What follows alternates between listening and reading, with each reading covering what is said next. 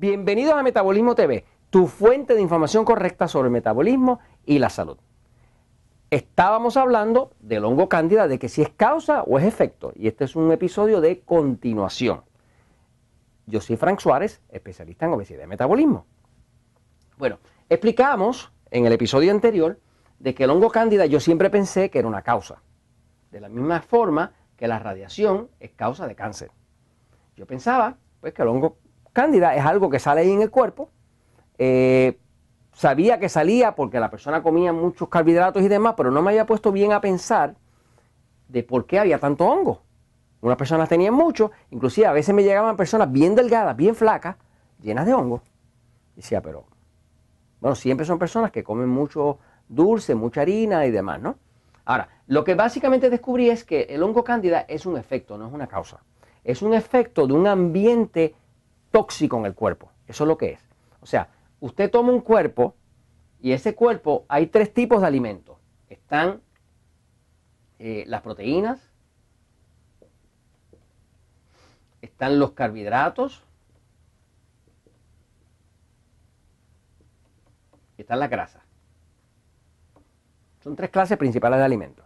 Si usted toma un cuerpo y le, mete como alimentación principalmente carbohidratos refinados, pan, harina, arroz, papa, dulce, ese tipo de alimentos, lo sobrecarga a tal punto donde el cuerpo empiezan a morir las células. Algo que descubrí es que todos los hongos son saprocitas, saprocitas. La palabra sapro, sapro es una palabra del griego que quiere decir muerte. Los hongos viven de las cosas muertas. En la naturaleza, cuando algo se muere, lo primero que le sale es un hongo. Cuando el pan, usted lo deja mucho tiempo fuera de la nevera, le empieza a salir un hongo verde. El hongo existe para descomponer la materia orgánica y devolvérsela a la naturaleza. Quiere decir que la función de un hongo en la naturaleza es descomposición. Pero para que haya descomposición, primero tiene que haber muerte, tiene que haber algo se está rompiendo, algo, algo se está oxidando, pudriendo. ¿Qué pasa? El cuerpo de una persona que tiene mucho hongo cándida no es otra cosa que un cuerpo que tiene muchas células muertas. ¿Por qué es que hay tanto hongo en el cuerpo de un diabético? Porque los diabéticos tienen mucha muerte celular, tienen mucha inflamación, tienen encías que les sangra, tienen este, eh, eh, piernas que se hinchan, tienen inflamación por donde quiera, mucha destrucción celular. Siempre que haya destrucción celular y células muertas, como los hongos son saprositas, pues van a crecer y se van a reproducir. Así que básicamente una infección de hongo cándida lo único que significa es que hay mucha destrucción celular, mucha muerte a nivel de las células. Fíjense, el cuerpo humano está compuesto de, qué sé yo, se calcula que son 30 trillones de células. Ahora, cada célula, cada célula tiene su propia vida. Y es una cooperativa, el cuerpo es una cooperativa donde esas 30 trillones de células trabajan todas juntas en coordinación para mantener su cuerpo funcionando. Pero fíjese que cada una de ellas está viva. Si usted de esos 30 trillones empieza a matar y mata un trillón, pues ahora tiene un trillón, le quedan 29 trillones vivas y un trillón muertas. Ese un trillón muertas, como se está descomponiendo, van a crear hongos. Porque el hongo va espontáneamente va a surgir ahí, porque ellos existen para descomponer las cosas muertas. Así que si usted tiene una infección de hongo que no cede, o que usted la limpia con un tratamiento de cándida y vuelve y le sale, sepa que el que lo está causando es usted, porque le está creando un desbalance hormonal y metabólico al cuerpo de tal magnitud que simple y sencillamente el cuerpo sigue muriéndose. Y como se está muriendo, están saliendo hongos. Así que el hongo cándida definitivamente es un efecto, no es una causa. Es el efecto. Fíjense, los pacientes de cáncer, se sabe que todos los pacientes de cáncer en su estado terminal están llenos de hongo.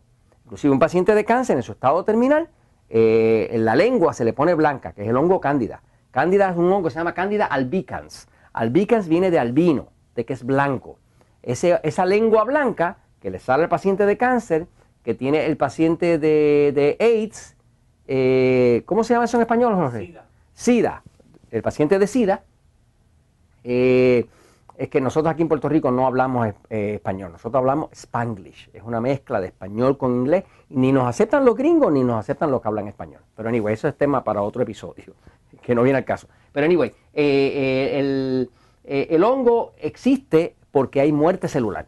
Quiere decir que cuando una persona tiene picones en la piel, sinusitis, migraña, hongo, flujo vaginal y todo esto que está causando un metabolismo lento, lo que sabemos es que está habiendo mucha muerte celular porque el metabolismo está completamente desajustado y al haber toda esa muerte celular, el hongo empieza a reproducirse.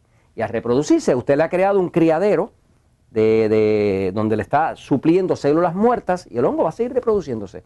Entonces, la forma de eliminar el hongo cándida, ok, nosotros utilizamos, por ejemplo, eh, suplementos naturales como decir el coco templos, que es un tipo de aceite eh, de coco orgánico, eh, pero con, con enzima COQ10, o usamos un tratamiento de hongo Candiseptic, que ya tiene tres suplementos distintos, uno para matarlo, otro para reemplazar la flora, otro para ayudar al hígado a eliminar todos esos tóxicos podridos.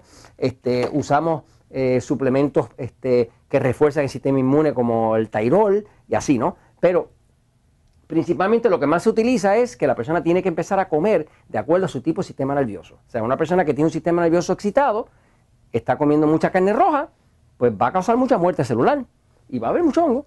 Eh, una persona que tiene un sistema nervioso pasivo, como el mío, que necesita más carne y se pone a comer mucho pan y harina, pues va a causar mucha muerte celular y va a haber mucho hongo. O sea que, que cualquier cosa que usted se salga de lo que es correcto, usted produce muerte celular.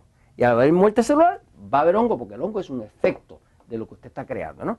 Y esto se los comparto, pues, porque la verdad siempre triunfa.